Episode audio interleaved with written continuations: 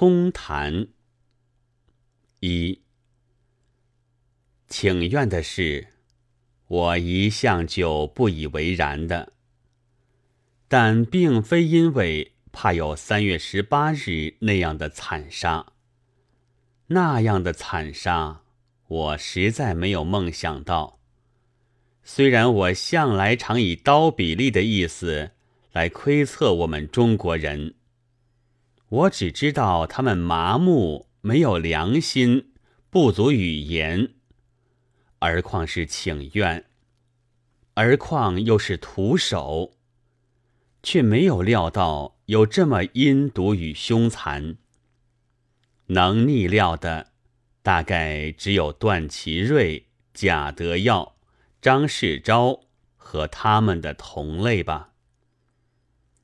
四十七个男女青年的生命，完全是被骗去的，简直是诱杀。有些东西，我称之为什么呢？想不出。说，群众领袖应负道义上的责任。这些东西仿佛就承认了，对徒手群众应该开枪。执政府前原是死地，死者就如自投罗网一般。群众领袖本没有和段祺瑞等辈心心相印，也未曾互相沟通，怎么能够料到这阴险的辣手？这样的辣手，只要略有人气者，是万万预想不到的。我以为，倘要锻炼群众领袖的错处，只有两点：一是还以请愿为有用；二是将对手看得太好了。二，但以上也仍然是事后的话。我想，当这事实没有发生以前，恐怕谁也不会料到。要演这般的惨剧，至多也不过获得照例的徒劳罢了。只有有学问的聪明人，能够先料到，承认反请愿就是送死。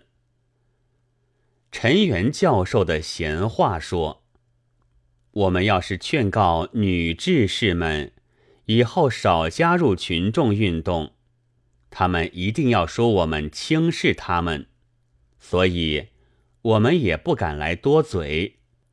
可是对于未成年的男女孩童，我们不能不希望他们以后不再参加任何运动。为什么呢？因为参加各种运动，是甚至于像这次一样，要冒枪林弹雨的险。受践踏死伤之苦的，这次用了四十七条性命，只够得一种见识。本国的执政府前是枪林弹雨的地方，要去送死，应该待到成年，出于自愿的才是。我以为女志士和未成年的男女孩童参加学校运动会。大概倒还不至于有很大的危险的。至于枪林弹雨中的请愿，则虽是成年的男志士们，也应该切切记住，从此罢休。看现在竟如何？不过多了几篇诗文，多了若干谈著，几个名人。和什么当局者在接洽葬地，由大请愿改为小请愿了。埋葬自然是最妥当的收场，然而很奇怪，仿佛这四十七个死者是因为怕老来死后无处埋葬，特来挣一点官地似的。万生园多么近，而四烈士坟前。还有三块墓碑不捐一字，更何况僻远如圆明园。死者倘不埋在活人的心中，那就真真死掉了。三，改革自然常不免于流血，但流血非即等于改革。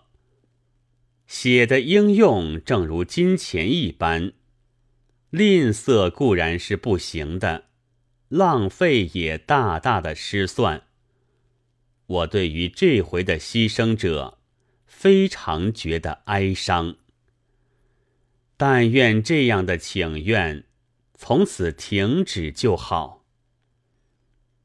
请愿虽然是无论哪一国度里常有的事，不至于死的事，但我们已经知道中国是例外，除非你能将枪林弹雨消除。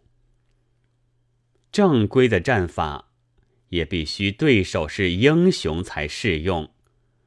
汉末总算还是人心很古的时候吧。恕我引一个小说上的典故：许褚赤体上阵，也就很中了好几箭。而金圣叹还笑他道：“谁叫你赤膊？”至于现在似的。